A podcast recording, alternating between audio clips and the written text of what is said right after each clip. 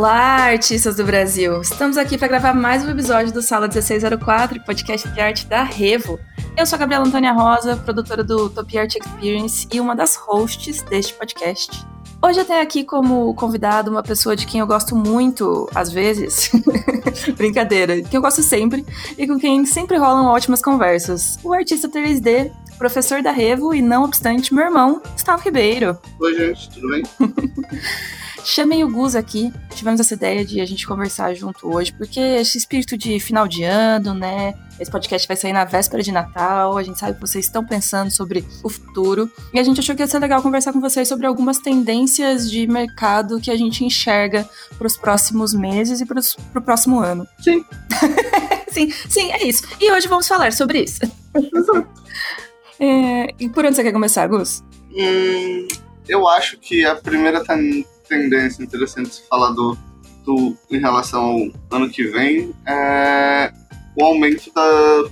Tipo, se esse ano a quantidade de trabalho remoto, sabe, já aumentou, eu acredito que ano que vem as coisas vão aumentar mais ainda, sabe? Porque, tipo, vão, mais produções vão, vão começar a ser liberadas, tipo, de cinema, outras paradas, sabe?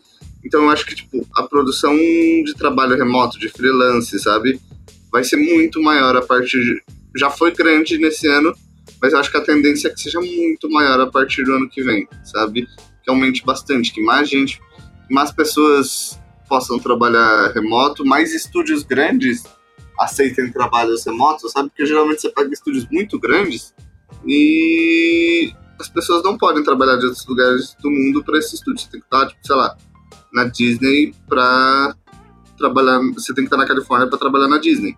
E eu acho que talvez em alguns casos isso mude, sabe? Isso se altere. Você possa sim estar em outro país para trabalhar em uma dessas empresas. Não sei se necessariamente na Disney. Sabe? Eu sei que todo mundo que está na Disney no momento não está trabalhando na Disney, está todo mundo trabalhando de casa. Que já é um negócio impensável há. Há poucos meses atrás. Né? É, exato. Então, bem provável que isso mude outras coisas, porque as pessoas veem as empresas se, habi se habituaram e, e falam, ah, tipo, não, um processo de trabalhar remoto com algumas pessoas pode ser possível, sabe? Aí ano que vem eu acho que essas políticas vão começar, porque esse ano tá tipo assim, não, a gente precisa trabalhar remoto porque, né, pandemia, é o que tem aí, não tem outro jeito de fazer. Mas ano que vem a gente provavelmente até o final do ano vai ver um processo de, de volta ao ambiente de trabalho. E com essa volta as empresas vão começar a pensar também, pô, não, beleza, o que a gente pode tirar legal dessa experiência? Porque, como a gente sabe, todas as empresas servem o capital, sabe? E se eles puderem ganhar o mais capital. dinheiro. se eles puderem ganhar mais dinheiro com isso, eles vão, e provavelmente isso vai acontecer, sabe? Eu acho muito difícil que esse aumento do, do trampo de freela, de trampo remoto, não aconteça, sabe? Eu só acho que vai passar por esse período de, tipo, ah, não, agora a gente é forçado a trabalhar assim, daqui a pouco a galera vai começar a ver, ah, não, que tipo de trampo a gente pode mandar para fora, sabe? A gente não precisa fazer interno, que funciona. E isso começa a fazer, isso começa a acontecer, sabe? Efetivamente mesmo. É que assim, a gente já vinha passando por uma modernização das formas de trabalho e home office já era uma realidade para muita gente, né? A pandemia intensificou isso e talvez mais do que intensificou, fez com que as pessoas tivessem que buscar soluções para que trabalhos que antes não dava para fazer em casa, ou que as empresas não enxergavam como sendo uma coisa mais produtiva que se fizesse em casa, passassem a ser feitos dessa forma, né? Então, teve muita inovação tecnológica no sentido de, tipo, reuniões online, como gerar documentação dessas reuniões, como fazer o track de quantas horas os funcionários estão trabalhando por dia, como fazer para que você consiga compartilhar arquivos e documentos na internet sem que eles vazem. Todas essas coisas de segurança também eram questões para as empresas, né? E eu acho que, como muitas empresas foram obrigadas a entrar nesse novo modo de, de trabalho, muitas delas acabaram perdendo esse medo que existia de as pessoas trabalharem de um jeito diferente se elas trabalhassem em casa. Né? Então foi um, um, um, saldo aí da, da pandemia que muitas empresas perderam esse medo e viram que em alguns casos é ok e a coisa pode acontecer dessa forma, né? Exato, exato. E isso tende a gerar um reflexo no mercado de trabalho, sabe? Do, com certeza. Tipo, sem sombra de dúvida, porque também tem a questão de a gente passa por um ano que a gente não teve muito entretenimento, sabe? Tipo, fora jogos, é, todos os, as grandes propriedades intelectuais, cinema, Tipo, as paradas foram tudo canceladas, sabe? Tipo, ou adiada. Ou adiada. O mesmo jogo adiou algumas paradas, sabe? Porque a galera não sabia como ia produzir, como ia fazer. Então, ano que vem é um ano que tipo, é para ter muita coisa saindo, sabe? Essas empresas de, de entretenimento também cresceram muito na pandemia, sabe? E provavelmente elas vão investir mais, vão tentar crescer mais, sabe? É, então, acho que é pra gente ver uma puta diferença, assim, sabe? Porque você teve um.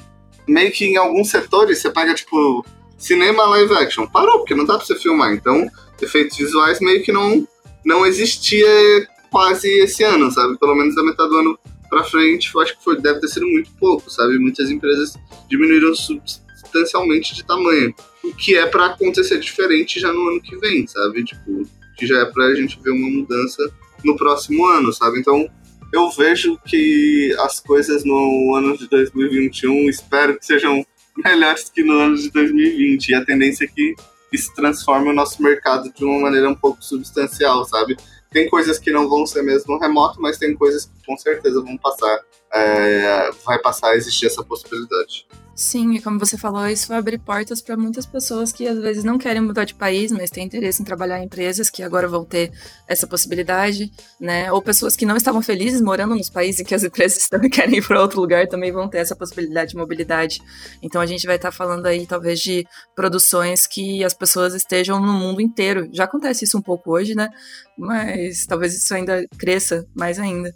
Não, com certeza, com certeza. Acho que é uma possibilidade bem grande de, de aumentar consideravelmente, assim, sabe? Então, artista, se você é uma dessas pessoas que quer um empreguinho numa empresa de fora, se candidata agora, que esse é o momento. Manda um e-mail lá.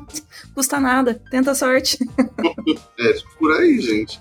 Mas ano que vem vai ser um ano bem disruptivo nesse sentido, acredito eu.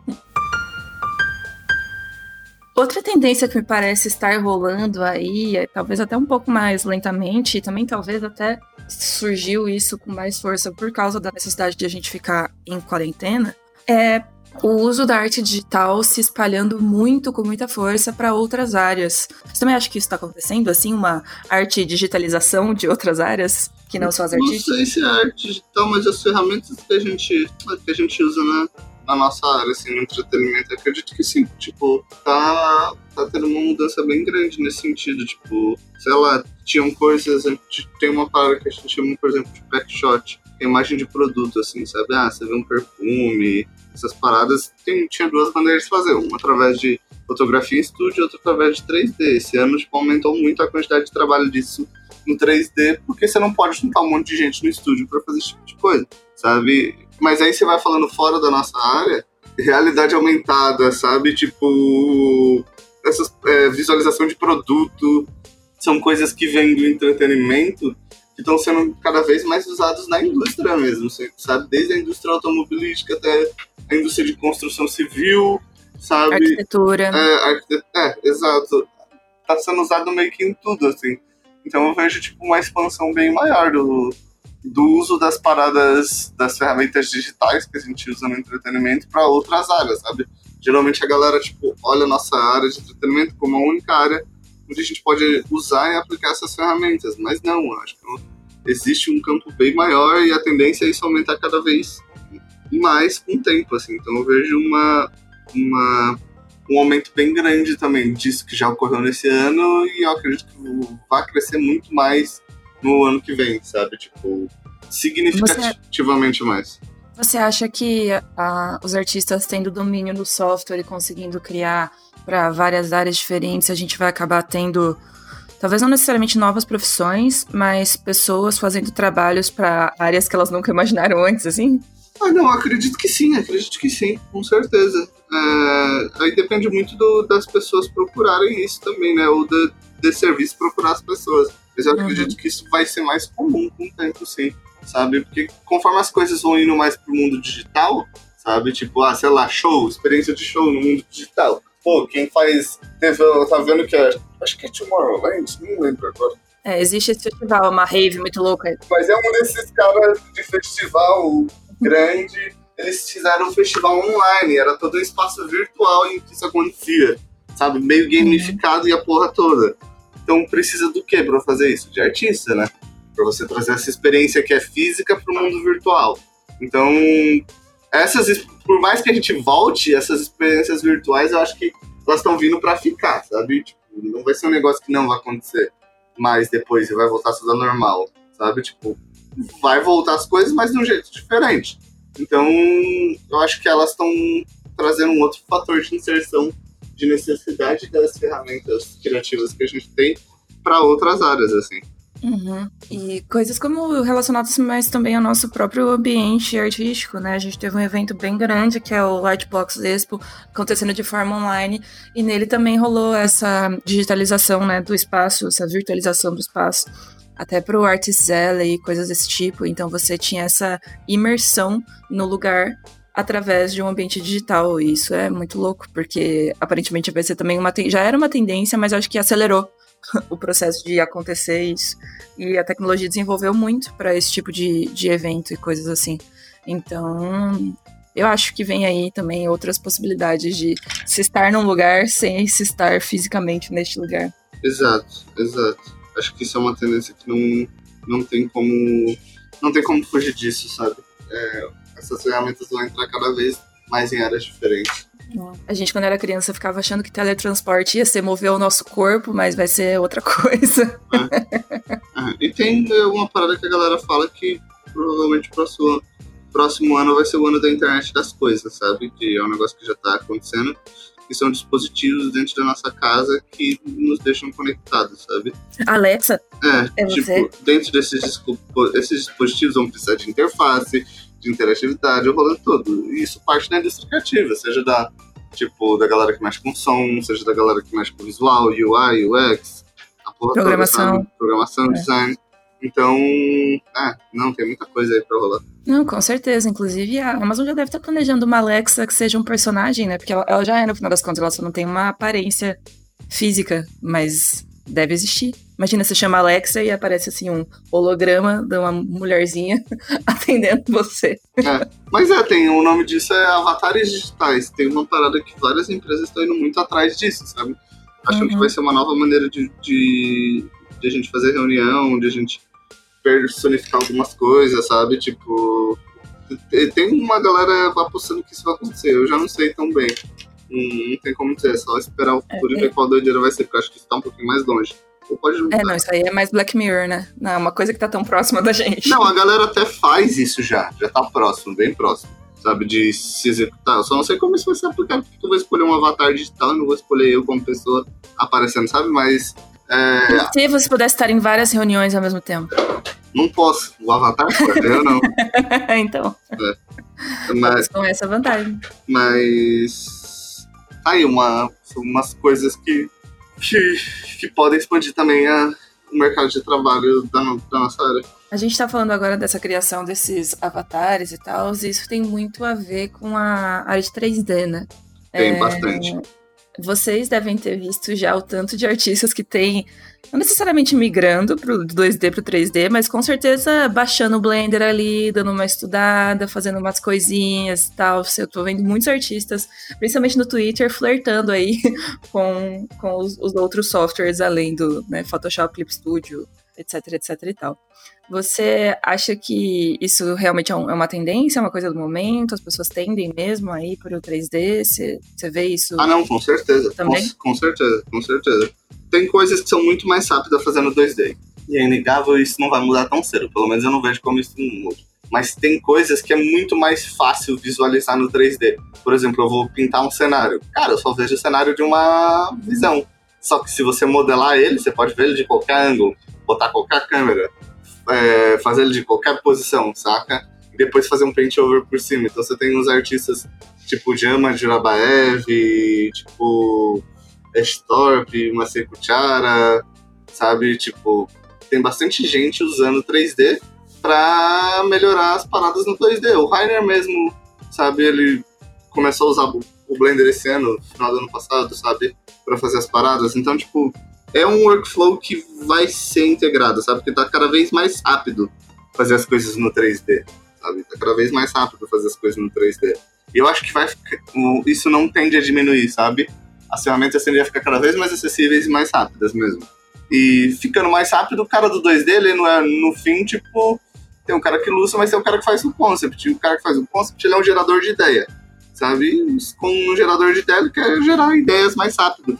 Então, tipo, sei lá, se você faz um 3D, o diretor pode botar um óculos, um VR e andar em torno do modelo. Uma arte 2D você já não pode fazer isso, sacou? É, inclusive, semana passada a gente o, o entrevistou o Jonathan Dechar no podcast, né? Isso. E ele é um artista que transita muito bem entre 2D e 3D, não necessariamente usando as técnicas de forma mista, mas tem essa transição sem nenhum preconceito e sem nenhum estigma também, né? Que às vezes a galera fica tipo, não, eu sou do 3D, não, não, não, vou, não vou pro 3D, ou não, só faço 3D, não, ah, não abro eu, 3D. Eu sabe? acho que isso era um bagulho mais do passado, assim, não sei, eu acho que a galera tá tá perdendo um pouco isso, porque tem cada vez mais referências grandes, sabe? Uhum. É, fazendo. Aí, tipo, o cara olha assim, caraca, se esse maluco tá fazendo o que, eu tô sendo besta aqui, achando que ele não pode, sabe? tipo, vou ficar quieto aqui.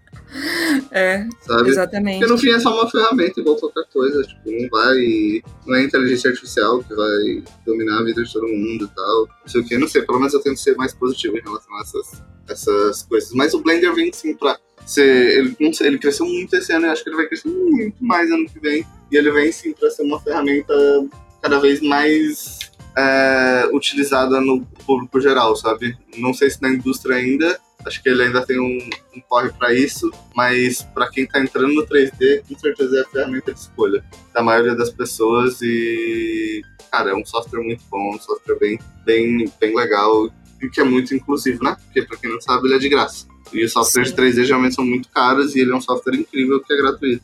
E com certeza isso ajudou bastante na popularização dele, né? Porque ele é um software ótimo e que as pessoas não precisam gastar, investir uma grana enorme para começar a estudar. E ele roda também em computadores que são um pouco mais simples do que um computador que rodaria um ZBrush ou um Maya também. Então, facilita o acesso, né? Isso que estava falando de democratização é bem real com o Blender. A gente também já conversou aqui no, na sala 1604 com a Oemari, que é uma artista que começou no, no Blender e ela, ela disse que, tipo, o PC que ela tinha quando ela começou era de PC da Xuxa, de plástico, assim, sabe, com aquelas teclinhas toscas. E o Blender rodava no PC dela, era tipo isso. Então agora ela já tem um computador melhor, porque para fazer os renders e tal precisa, mas foi um software que permitiu que ela iniciasse no 3D e alcançasse já alguma visibilidade sem precisar fazer um investimento muito absurdo, né? Sim, com certeza. Tem algum outro software que você vê assim em grande expansão, alcançando os computadores da massa? Para mim, o outro, o, a real, o bagulho que vai viralizar em 2021. Olha aí, profecia. É, é o real time, é um real, sabe? Que é um software Vou também aqui. gratuito, sabe? Tipo, pro usuário que quer aprender. Se você quer usar comercialmente, acho que você paga uma porcentagem do que você faz no trampo, que é bem pequena, acho 5%. Olha assim, não tenho certeza, posso estar falando bobeira aqui. Mas eu sei que ele tem uma versão gratuita e tal.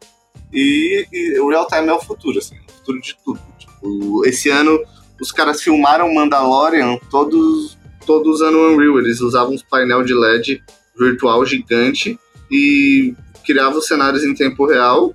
E o cara só ficava atrás de um volume gigante, sabe? Um cubo cheio de tela em real time, tipo, que ele pudesse. Vamos, vamos com calma. Para pessoas leigas como eu, isso que você tá falando parece mágica.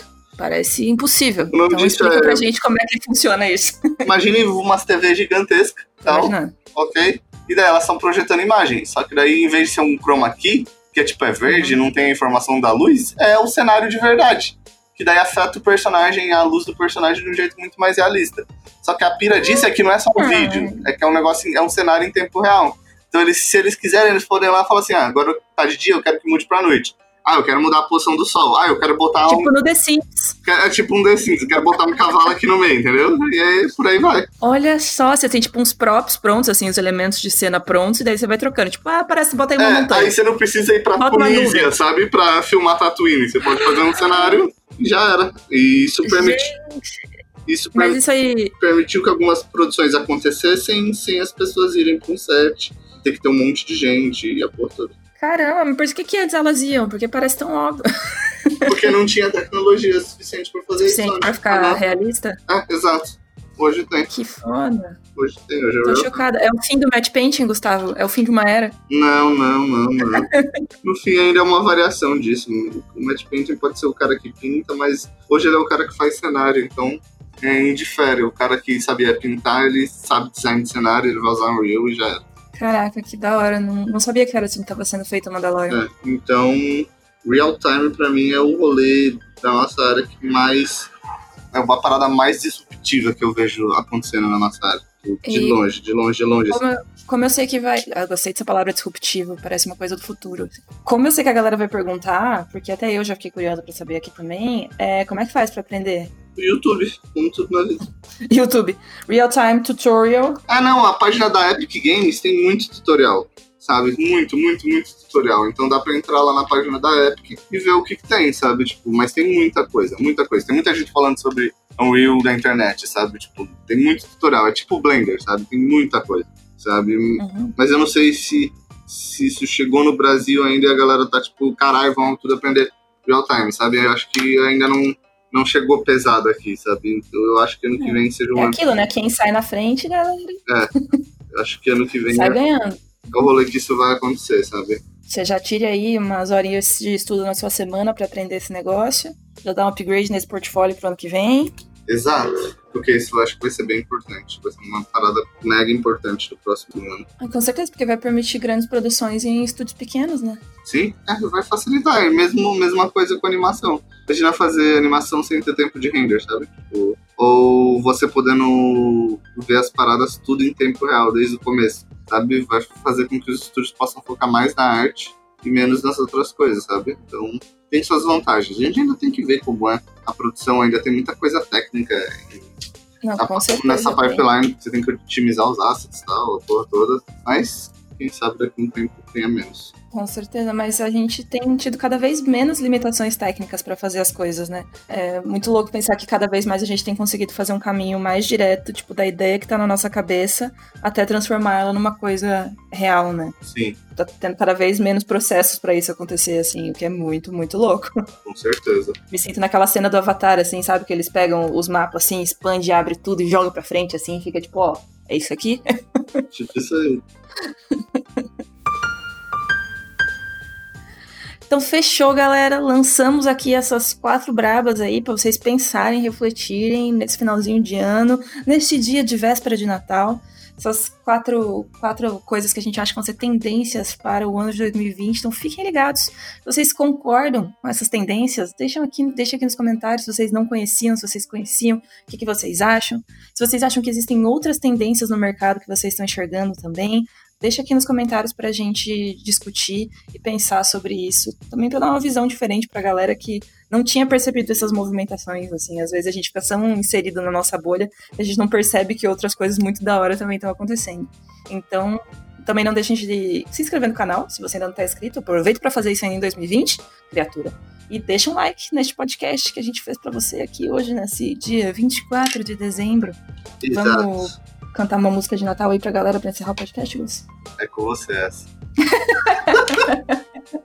eu não sou, Gustavo, excelente cantor de karaokê, gente. eu não sou um cara sabem. mais natalino de todos, eu sou o menos natalino. Canta uma música anti-natalina, então. é. Putz. É. Como que é aquela? Vai, toma! Vai, toma! Funkão, vai.